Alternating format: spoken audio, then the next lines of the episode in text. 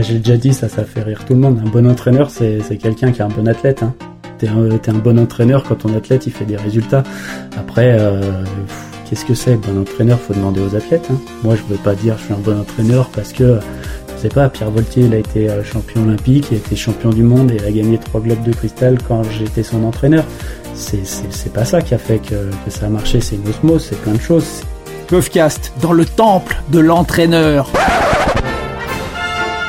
Aujourd'hui, Puffcast met les deux pieds sur la même planche.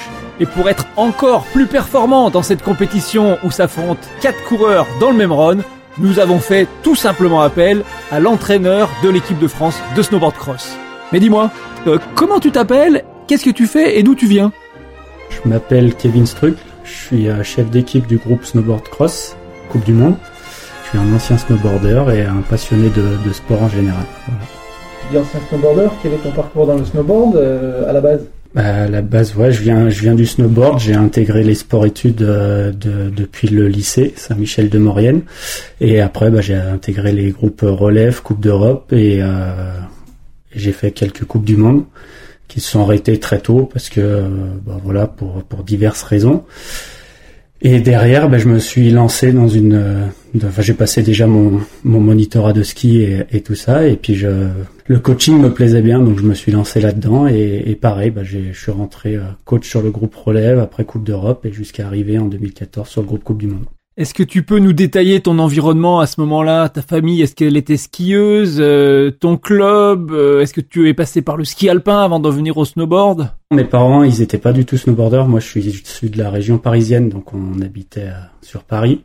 Et mes parents ont divorcé et ma mère est venue habiter en, en Maurienne, donc j'ai attaqué, j'ai attaqué le ski au ski club d'Albier. Ma mère a redéménagé au Menuire et c'est à partir de ce moment-là où j'ai vu qu'il y avait un club de snowboard euh, et, je me suis dit tiens ça pourrait être pas mal, j'ai envie d'essayer et j'ai essayé le snowboard, j'ai tout de suite accroché. Et... donc là on a la géographie mais on est on est quand, autour de quelles années et avec quel personnage que l'on situe tout cela? Vers 94-95 je suis arrivé là-bas donc j'ai attaqué le, ski. Euh, non j'étais au ski club avec euh, Ludovic Didier qui était coach du ski de boss. Voilà donc au début j'ai je voulais faire du ski de boss parce que c'est vrai que c'était un peu un modèle pour nous dans le dans le club. Et quand ma mère a redéménagé en, en comment en, en parenthèse, euh, il n'y avait pas de club de ski de boss au Menuire et c'est là où je me suis dirigé euh, sur le snowboard. Donc euh, non, je connaissais personne quand je suis arrivé là-bas.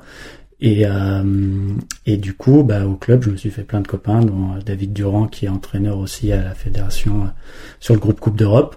Et puis on a fait toutes nos classes ensemble. Donc on a commencé sur les compétitions kids euh, jusqu'aux Coupes du Monde. J'avais pas la sensation d'avoir fait des bons résultats pour pouvoir rentrer à la Fédé. Après, euh, c'était quelque chose qui, enfin, ça, ça me plaisait de pouvoir me dire, euh, je vais rentrer dans un sport-études. L'école me m'attirait pas trop et, et c'était plus le fait d'être dans un sport-études qui m'attirait pour me dire, bah voilà, j'ai un double projet de de faire des études et aussi de pouvoir faire du snowboard et, et du sport qui est, qui est quand même ma passion. Donc je j'avais pas la sensation d'avoir fait tant de bons résultats que ça et, euh, et puis en fait on m'a contacté pour pouvoir rentrer. Je pense que je sais pas ça s'est fait avec mes parents et certainement Luc qui était euh, Luc Fay qui était à l'époque euh, qui gérait tout ça et qui gère encore tout ça. Et puis à partir de ce moment-là ça a fait un peu boule de neige quoi. Je suis rentré ça m'a plu l'école ça se passait mieux parce que j'avais du sport à faire à côté aussi. Donc donc voilà. Après j'ai pas fait des grandes études. J'étais à j'étais à Saint-Michel-de-Maurienne, mais voilà, ça m'a permis de sortir avec un, avec un métier et puis, et puis une passion et qui est aujourd'hui mon métier. Est-ce que tu peux nous expliquer sur le, le coaching, l'encadrement, euh, la transmission de savoir aux athlètes et au haut niveau des équipes de France? Comment tu t'es formé? Comment t'en es arrivé là? En plus du, du diplôme d'état de ski alpin? Eh, Je me suis formé parce que bah, déjà d'une, j'ai eu certaines mauvaises expériences avec des entraîneurs.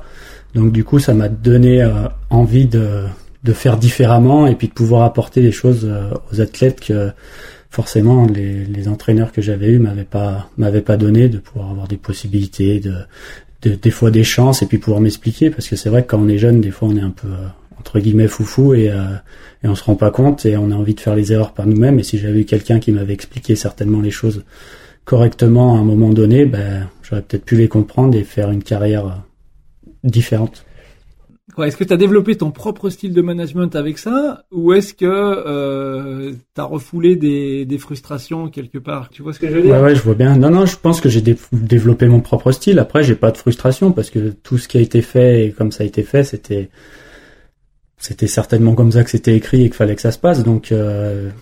on sent quand même que les choses ne se sont pas passées comme tu aurais voulu qu'elles se passent. Tu n'as pas reproduit, tu as cassé le cycle en disant non, moi je veux plus que ça se passe comme ça. Et je veux, je veux que si j'entraîne faire des choses différentes, c'est ouais, ça? c'est ça.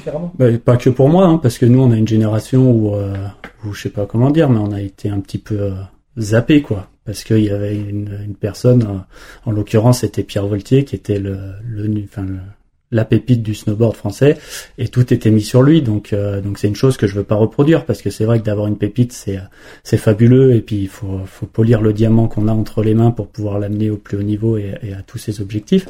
Mais euh, derrière il y a d'autres athlètes qui euh, qui sont peut-être un peu moins talentueux mais qui peuvent arriver à des objectifs tout aussi hauts et au moins faire une carrière et la carrière qu'ils méritent.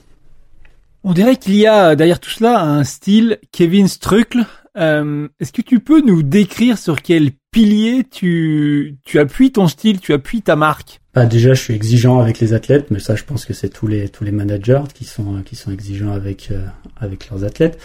Et, euh, et voilà. Après, j'ai envie de communiquer avec eux, j'ai envie de leur apporter une expérience, des les erreurs que que j'ai pu faire ou que j'ai pu voir passer par certains athlètes. J'ai envie de leur apporter pour que bah, pour pas qu'ils fassent les mêmes choses. Et voilà, ça passe par de la communication, de l'écoute et, euh, et du plaisir aussi dans le travail. Dans l'élaboration de ton style de coaching, est-ce qu'il y a des personnes qui t'ont euh, particulièrement inspiré? Tous les entraîneurs que j'ai pu croiser, que j'ai pu avoir, ils, m'inspirent parce qu'ils ont tous une histoire à raconter. Il y a tout le monde a quelque chose d'inspirant et, euh, et ils ont tous une petite chose qui peut être que nous on peut se retrouver dedans et dire bah voilà ouais c'est sûr ça c'est cool faut continuer à le faire. Et, euh, et, à côté de ça ils ont aussi d'autres expériences où on se dit ah ouais bah lui ça ça lui est arrivé moi ça m'est encore jamais arrivé. Bah je vais euh, je vais le mettre dans un coin de ma tête et peut-être que le jour où ça va m'arriver je vais pouvoir y penser. Enfin j'y aurais déjà pensé avant pour pouvoir le gérer plus facilement que, que si ça me tombait dessus comme ça du jour au lendemain ton parcours est assez particulier parce qu'on va préciser que tu es né la même année que Père Vautier, qui a été un de tes potes, tes concurrents, tes adversaires, et que tu t'es entraîné avec lui. Et puis du jour au lendemain, tu es devenu son entraîneur. Euh, au début de cette aventure d'entraîneur, euh, dans quel état d'esprit étais-tu? Euh, Ouais, c'était difficile parce que je me suis mis euh, beaucoup de pression parce que je me suis retrouvé là, euh, je vais pas dire un petit peu par hasard, mais c'est vrai que j'étais jeune et, euh, et euh, comment Luc il m'a fait entièrement confiance et il m'a mis à cette place en disant bah voilà je te donne les clés du bateau et, et faisant une réussite.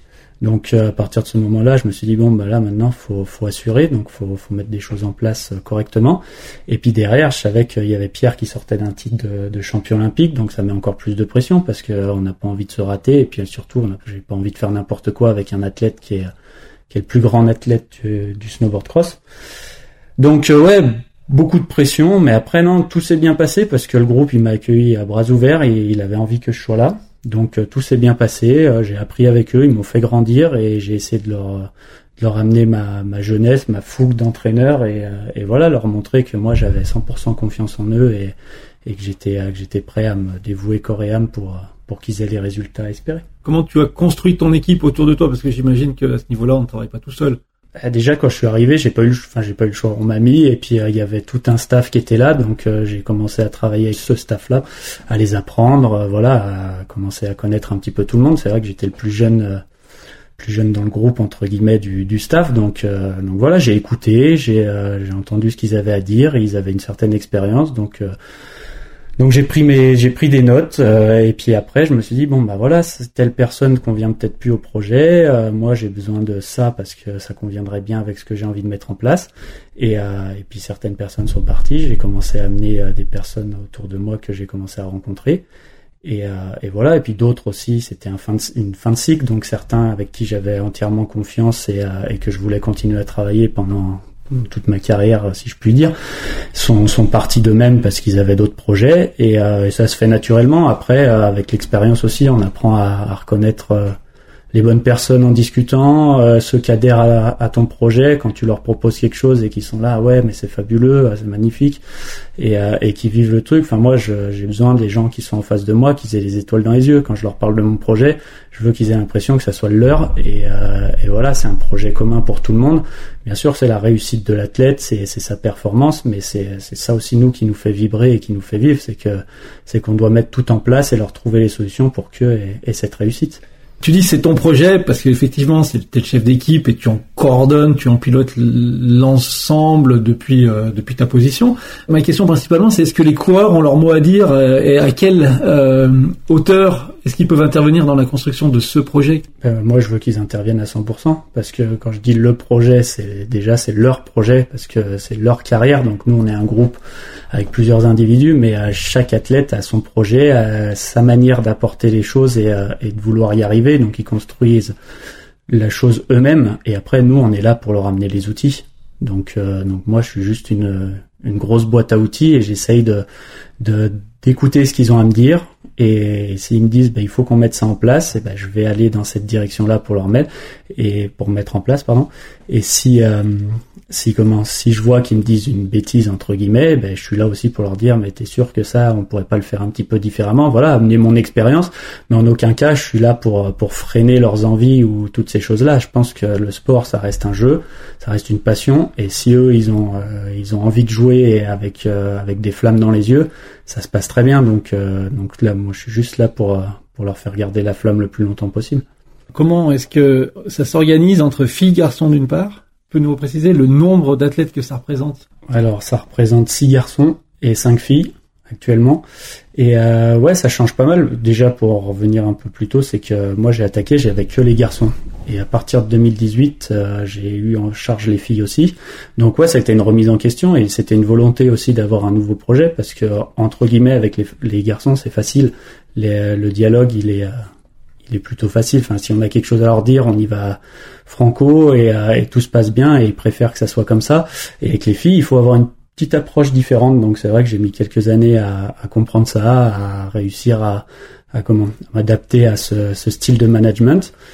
Et euh, mais maintenant tout se passe bien et c'est que du positif pour les filles parce que d'être au contact des garçons et d'avoir un seul et même discours euh, d'un chef d'équipe qui a les deux, pour elles c'est positif et elles s'entraînent avec des garçons, elles voient ce que les garçons font et, euh, et elles peuvent, enfin juste en regardant, hein, déjà elles apprennent. Et si nous après on essaye d'aller dans la direction de de ce que font les mecs, forcément les filles si elles arrivent à le faire, elles vont être vite sur la neige.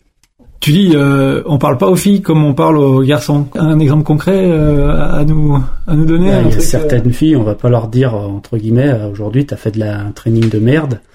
Et voilà, faut que tu te bouges le cul parce qu'on sait très bien que ça va finir. soit elles vont se braquer, soit il y en a qui vont finir en pleurs. Enfin voilà, il peut y avoir plein de choses comme ça. Donc il faut prendre un peu plus de pincettes, il faut argumenter, il faut, euh, faut amener pourquoi le training s'est pas bien passé ou pourquoi il s'est très bien passé. Et voilà, c'est juste un style euh, différent, c'est juste euh, discuter un petit peu différemment avec elle, peut-être avec un timbre de voix qui est un peu plus entre guillemets gentil, et, euh, chose qui est que j'ai du un petit peu du mal à faire aussi de temps en temps parce que je sais que je suis un peu cash et ça se passe bien avec les garçons pour ça, avec certaines filles aussi, parce que je quand quand ça se passe pas bien, je vais pas passer par quatre chemins, je veux leur dire tout de suite. Mais c'est vrai qu'avec le temps, j'ai appris à, comment dire les choses différemment pour que le message il passe exactement de la même façon. J'imagine qu'en complément, l'arrivée dans ce groupe euh, de Nelly Mwenlo-Cause en tant qu'entraîneuse, ça contribue à être un réel plus.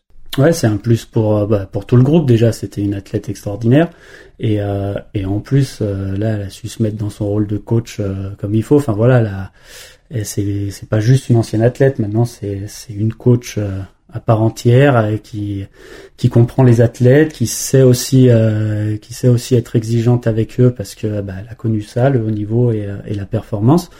Et ça passe bien avec tout le monde. Et en plus, il y a ce, cette petite chose qui fait que les filles, elles peuvent discuter un petit peu plus facilement de, de certaines choses avec elles. Donc c'est vrai que ça ça ouvre ça ouvre la discussion aussi entre nous, le staff, et, et ça nous permet, bah, voilà, des fois de de pas louper certains petits euh, petits moments de, doute de certains athlètes parce qu'ils auraient pas osé nous en parler parce que nous entraîneurs et staff euh, masculin ben, des fois ils préfèrent en parler à leur copine ou, ou à une fille tout simplement d'intégrer des athlètes dans les staffs des équipes de France immédiatement à la fin de leur carrière ça semble être un peu une marque de fabrique française là qui qui est en train d'amener une certaine euh, richesse, mais aussi de montrer la maturité euh, peut-être de l'encadrement. On le voit avec des Arnaud Beauvolant avec qui on a fait un épisode euh, dans le ski cross, on le voit avec des Alexandre Pouillet en ski nordique, on le voit avec avec Nelly sur le snowboard. Il y a peut-être d'autres exemples qui m'échappent. Quel est ton recul là-dessus? Comment tu le juges? Est-ce qu'il faudrait persévérer là-dedans ou est-ce que Non, je pense que ça, ça dépend vraiment de la personne. Ça, c'est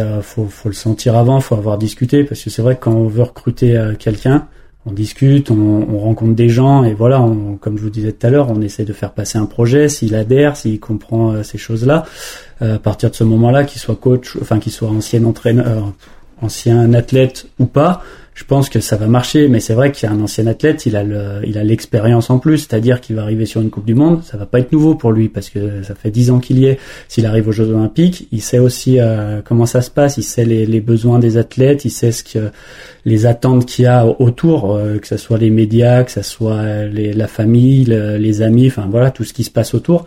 Donc c'est vrai qu'il peut apporter cette stabilité là et pouvoir discuter avec l'athlète en lui disant bah moi euh, quand ça m'est arrivé j'ai fait ci, j'ai fait ça, et, euh, et peut-être que l'athlète peut se retrouver dans, dans, dans ce discours que, que l'ancien athlète a maintenant.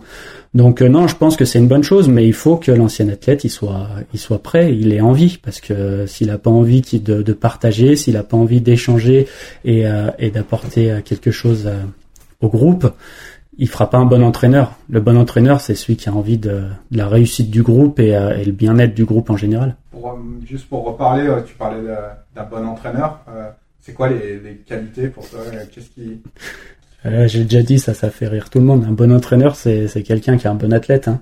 T'es un, bon entraîneur quand ton athlète il fait des résultats. Après, euh, qu'est-ce que c'est Bon entraîneur, faut demander aux athlètes. Hein. Moi, je veux pas dire je suis un bon entraîneur parce que je sais pas. Pierre Voltier, il a été euh, champion olympique, il a été champion du monde et a gagné trois globes de cristal quand j'étais son entraîneur. C'est c'est pas ça qui a fait que que ça a marché. C'est une osmose, c'est plein de choses. C'est déjà lui parce qu'il est talentueux tous les athlètes sont talentueux, donc c'est eux qui font qui font leur carrière. Et après, euh, bah, toi, si tu es un bon entraîneur, si tu es à l'écoute de tes athlètes, si tu as envie de leur apporter le petit plus et, euh, de leur donner l'envie de, s'entraîner quand c'est difficile et, euh, de les amener vers le haut niveau. Voilà. Après, les bons entraîneurs, il y en a, il y en a dix mille. Il y en a, ils savent même pas qu'ils sont entraîneurs dans leur dans leur vie. Et pourtant, ils, ils font des choses magnifiques. Enfin, c'est pas, on n'est pas, on n'est pas mieux que les autres ou, moins bien. On fait des, on fait je sais pas comment dire. Hein, c'est une question dure parce que je j'ai du mal à me dire on est un bon entraîneur. Oui, euh, quand on a des bons résultats, on est un bon entraîneur, mais quand on a des mauvais résultats, on se fait virer. Voilà, et il y, a, y a des entraîneurs qui ont des mauvais résultats, et c'est pas pour ça que c'est pas des bons entraîneurs. Ils ont fait plein de bonnes choses et peut-être qu'il y a deux ans ils étaient. Euh, et que le contexte n'était pas là pour que tout se mette en place et tout performe. Peut-être aussi. Comment est-ce que tu vois ta discipline au niveau français en termes euh, d'activité club, de réservoir, de compétition euh? On sait qu'il y a une très belle équipe de France avec d'énormes possibilités. Euh, comment ça se passe derrière cet arbre-là, dans la forêt des clubs, dans la forêt du quotidien du snowboard cross en France? Ouais, alors nous on a une base, elle est quand même solide. Je, tiens à le dire parce que c'est vrai que la Fédé elle met en place pas mal de choses pour le snowboard cross et, euh, et pour qu'on ait ces résultats-là aujourd'hui, c'est vrai qu'on a un groupe relève, on a un groupe Coupe d'Europe, on a un groupe Coupe du Monde. Derrière, il y a les, comités aussi qui s'investissent à, à, mettre des choses en place pour qu'il euh, eh ben, y ait des jeunes snowboarders qui sortent. Et il y a les clubs aussi qui se, qui se bougent pas mal. Donc, euh, donc on est pas beaucoup de licenciés, il n'y a pas beaucoup de snowboarders certainement par rapport au ski, mais on a une base solide et on arrive à sortir des, des jeunes athlètes et des bons athlètes tout de suite. Donc, euh, donc je pense que ça déjà c'est une bonne chose. Et euh, comment je vois ma discipline, bah je sais pas, il y a des c'est compliqué. Comment je la vois en France, euh, des fois je me dis que c'est de plus en plus dur. Il y a de moins en moins d'endroits où il y a des parcours, il y a de moins en moins de stations qui, qui, qui mettent l'accent sur euh, sur les border cross et qui nous permettent de nous entraîner. Et après, quand je vais à l'étranger, je vois que ça prend bien, que ça marche bien. Ça, dépend aussi des pays, mais mais je vois euh, l'Italie où tous les snowboarders, ben voilà, ils sont bien intégrés à la Fédé. Audi les, euh, les suit à 100%. Enfin, ils sont, ils sont tous alarmés. Et euh, donc, j'ose espérer qu'un jour, nous, ça sera la même chose pour pour les Français. En Autriche, c'est pareil. Ils sont, ils sont super bien soutenus. Les Américains, ben voilà, c'est c'est un sport qui qui marche du tonnerre et puis ils ont des bons résultats. Donc, donc j'ose espérer que ça va reprendre et que la FIS aussi va, va mettre en place des choses pour que bah voilà, pour que les parcours ils redeviennent un petit peu plus gros, pour que notre sport il devienne un petit peu plus spectaculaire, parce que c'est vrai qu'il l'a été une période, et aujourd'hui, bah, on a des parcours de plus en plus plats, euh, où il faut avoir des parties, enfin, où c'est que des parties de glisse et où c'est pas notre point fort, et on est en, train de le travailler euh, en ce moment parce que parce qu'on sait que nous on a des athlètes plus techniques et on aimerait bien retrouver un petit peu plus de, de comment de parcours technique. Donc euh, voilà, on fait un petit, on essaye de dire à la FISE ce qu'on veut, mais c'est long, c'est dur à changer. Et, on espère que ça va changer, euh, je ne veux pas dire rapidement, mais dans les prochaines années pour que ça donne toujours envie aux jeunes de faire du snowboard cross.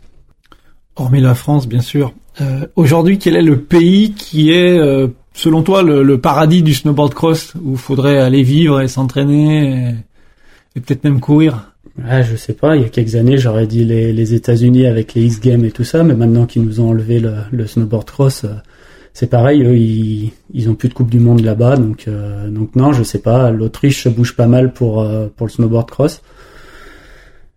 Je sais pas, j'ai envie de dire que pourquoi pas l'Autriche. Après, euh, si nous on nous laisse un petit peu de de comment, de champ libre et, et une machine, en France on est capable de faire de très belles choses. Hein, on le voit. On a des athlètes qui sont créatifs. Enfin, Pierre Voltier, pour en revenir à lui, qui sait faire des choses magnifiques voilà, si les stations ont envie de, voir des choses spectaculaires avec, euh, avec des athlètes et, euh, un peu de show, euh, on serait capable de le faire aussi bien que les autres. D'accord, en termes d'organisation, d'événementiel, mais euh, à la base, pour mener un groupe Coupe du Monde, il faut des gros modules, il faut des grosses tables, il faut des gros bancs, etc. Est-ce que là, on n'est pas en, opposition avec euh, peut-être le snowboard euh, bah, du vacancier, le snowboard de, de l'apprenti qui veut débuter et se faire un peu plaisir à, à 4 de francs avec des potes euh, c'est compliqué de mettre en place un parcours qui puisse aller euh, à la personne qui vient une fois par an euh, découvrir ou pratiquer et se faire plaisir en snowboard, et puis à l'athlète qui veut viser les coupes du monde. On n'est pas sur les mêmes types de parcours. Comment on résout le problème là? Eh, je sais pas comment on résout le problème. Non, non, mais je demande pas que les, les, les stations fassent un border cross type Coupe du Monde pour les vacances de, de, février pour que nous on se la régale quand on est on est à la maison, même si ça serait le rêve. Mais, euh, mais c'est vrai qu'il y, y, a une période où euh, toutes les stations avaient son petit border cross, tout le monde allait dedans, et c'est vrai que les vacanciers, ils étaient, euh, enfin, ça les amusait, ils, ils étaient contents. Et, et, derrière, nous, on pouvait se servir de ça pour construire quelque chose d'un peu plus gros, pour pouvoir s'entraîner. Et maintenant, il y en a de moins en moins des stations qui, qui ont des petits border cross. Enfin voilà, ils mettent l'accent plus sur leur piste, sur une belle piste bien damée, pour que le skieur se fasse plaisir et, et se fatigue pas trop est-ce que les stations ne se sont pas aperçues que ça coûtait plus cher de shaper un border que de faire une piste euh, bien large, bien plate? Certainement. C'est même sûr. Il y a moins d'heures de machine et euh, mais oui oui moins d'heures de pelle et de bras ouais de bah ça tout dépend ce qu'on fait mais oui oui si on fait un border de coupe du monde bien sûr qu'il faut aussi euh, faut aussi mettre la main à la pâte il n'y a pas que la machine qui va travailler il y a aussi tout le tout le staff à côté mais euh, ouais c'est de l'argent mais pour pour faire du sport, il faut de l'argent aussi. Hein. Il faut des stations qui suivent euh, quand on a besoin d'infrastructures et de modules en neige. J'ai posé cette question parce que justement, euh, je viens voir ce contraste entre le snowboard cross qui marche bien en France, qui a ses résultats, ses champions, euh, ça relève, et puis un snowboard alpin qui a priori demande moins d'exigences en termes de préparation de piste, qui, et je vais poser la question comme ça, va où et est passé où quelque part? Il est passé à la retraite. Le dernier, c'était Sylvain Dufour et il a pris sa retraite l'année dernière. Et euh, non, je je sais pas pourquoi c'est euh, ça c'est passé, euh, enfin ça s'est terminé comme ça.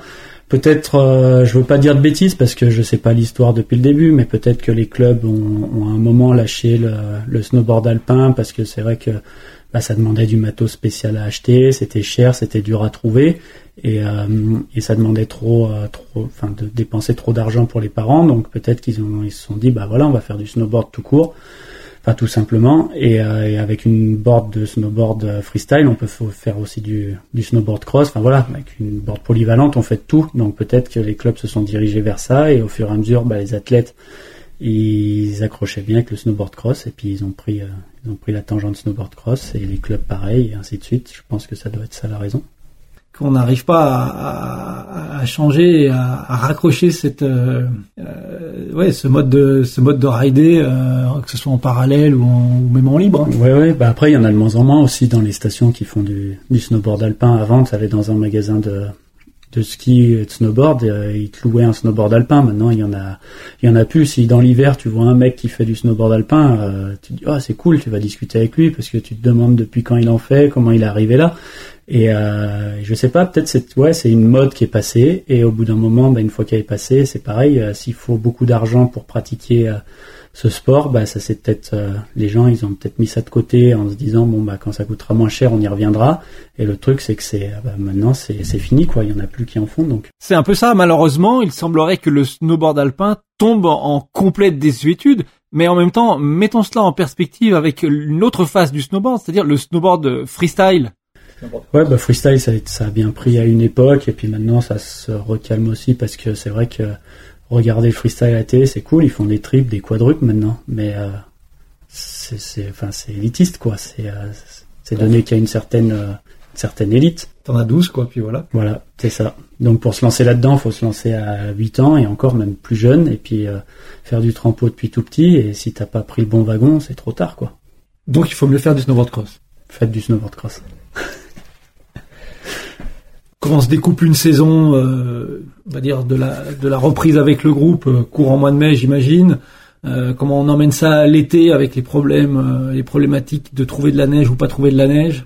Parce que là, pour le coup, euh, on peut pas aller sur des tremplins et réceptionner sur un lac. On peut pas faire trop de planches à roulettes. donc, comment ça se passe là Et puis, comment on rentre dans la saison Et puis après, on verra le déroulement de l'hiver dans à la fin d'hiver, déjà, on refait le programme pour euh, pour la saison prochaine. Donc, on sait déjà que parti, enfin, qu'ils vont partir un petit peu en vacances, essouffler, et puis euh, arrêter de nous voir euh, profiter un petit peu de, de la vie entre guillemets.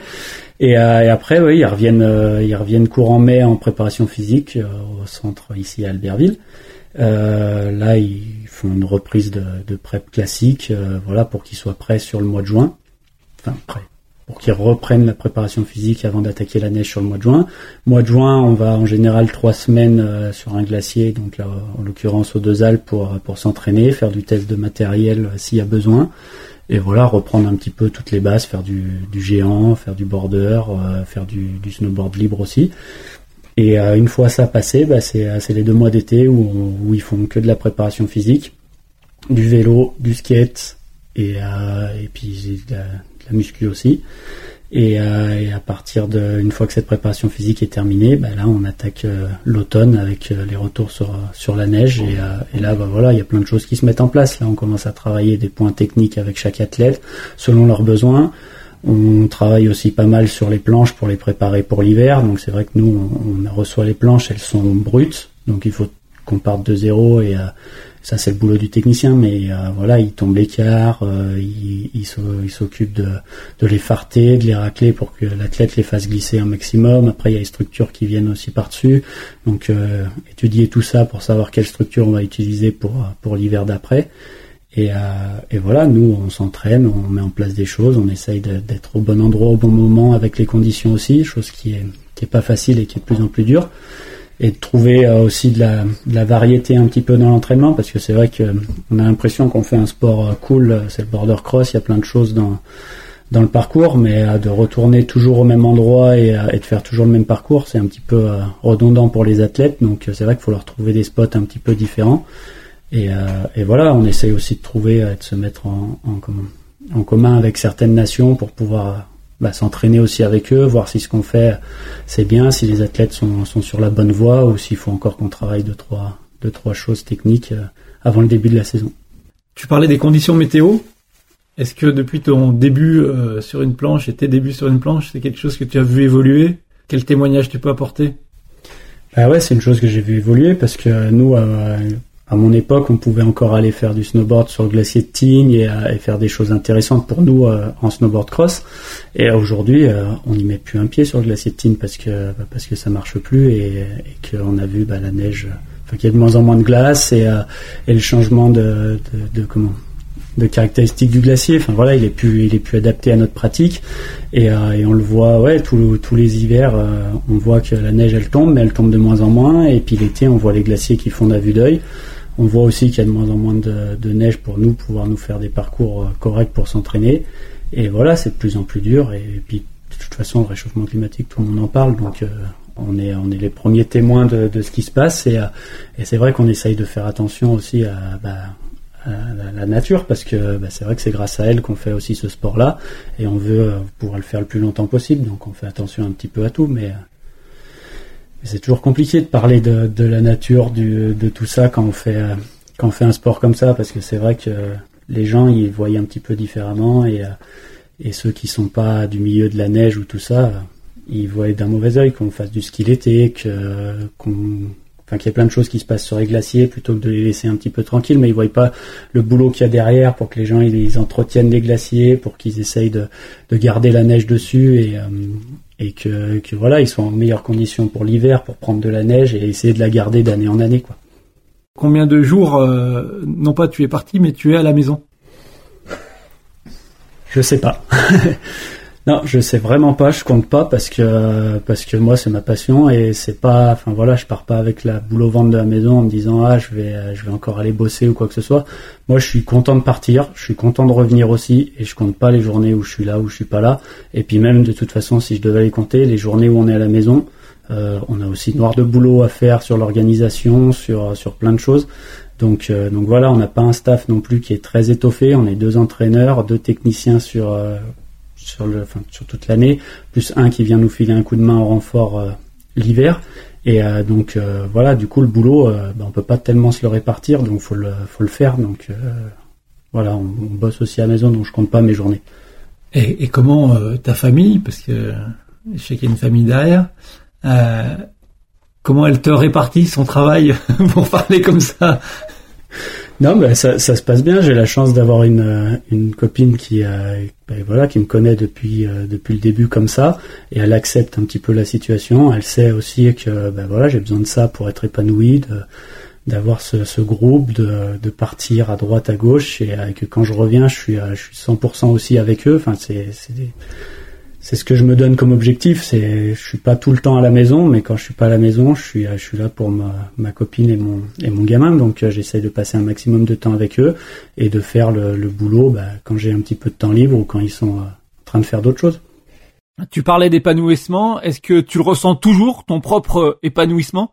Et surtout dans dix ans Où est-ce que tu te vois? Alors ouais, pour le moment, je m'épanouis toujours. Alors c'est marrant cette question parce que quand j'ai attaqué en tant qu'entraîneur, j'ai dit euh, le jour où j'ai un athlète qui gagne une médaille olympique, qui gagne une médaille au championnat du monde et un globe, bah j'arrête parce qu'il va falloir que j'ai des nouveaux objectifs. Enfin, je vais je vais trouver autre chose.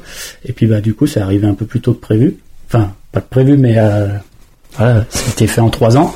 Donc je me suis dit bon bah voilà, maintenant il va me falloir un, un nouveau challenge. Qu'est-ce que qu'est-ce qui pourrait me plaire et tout ça. Et lui qui m'a proposé de, de reprendre les filles. Donc je me suis dit bon bah voilà, maintenant j'ai un nouveau challenge, c'est euh, filles garçons. Et euh, et puis il y a plein de jeunes aussi qui sont dans dans le groupe et euh, voilà, j'ai envie de, de faire gagner une médaille à ces à ces jeunes. J'ai envie de les voir sur un podium de Jeux Olympiques, de championnat du monde, euh, avec un globe dans les mains. Donc euh, voilà, oui, pour le moment c'est toujours intact. Après, je sais pas, une fois que tout ça sera fait, euh, ben, ça sera le moment aussi pour moi de, me reposer les, bonnes questions et de me dire, bah voilà, qu'est-ce que tu as envie, Kev, où c'est que tu veux aller et, euh, et, et, te reposer aussi la question aux athlètes s'ils n'ont pas besoin aussi de quelque chose de nouveau, parce qu'il y a un moment, il faut un petit peu de fraîcheur dans un groupe et nous on essaye toujours de l'amener, mais c'est vrai qu'ils ont toujours le même discours, ils ont toujours la même tête en face d'eux qui prend quelques rides euh, au fur et à mesure, mais euh, c'est toujours, c'est toujours pareil. Donc peut-être qu'ils auront besoin de quelqu'un de nouveau en face d'eux pour leur dire les choses. On voit qu'il y a des passerelles entre ne serait-ce que les différentes disciplines de la Fédération française de ski. Si demain l'alpin t'appelle, est-ce que c'est quelque chose qui est un défi qui t'intéresserait? Ou même j'irai au-delà parce qu'on sait qu'il y a des passerelles entre sports.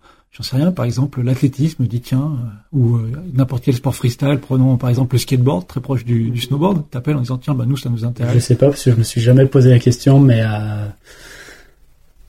faudrait voir le jour J euh, et, tout ce qui s'est passé avant. On aime euh, terminer par ces deux questions et, la question euh, portée à Kevin et comme à tout le monde l'avant-dernière, c'est décris-nous ta journée de rêve telle que tu la rêves, mais peut-être aussi telle que tu la vis, passer à glisser sur de la neige en montagne. Voilà, déjà je me lève le matin, il fait grand beau, il y a de la poudreuse partout, je suis tout seul, la station elle est fermée, ils ont ouvert juste une remontée pour moi, je monte tout en haut et je fais ça toute la journée. Et une fois que c'est fini, euh, je redescends, je bois une bière avec mes copains et puis je leur raconte la chance que j'ai eue de pouvoir être tout seul sur la montagne à rider des pentes vierges. Et la chance qu'ils ont eu à te regarder.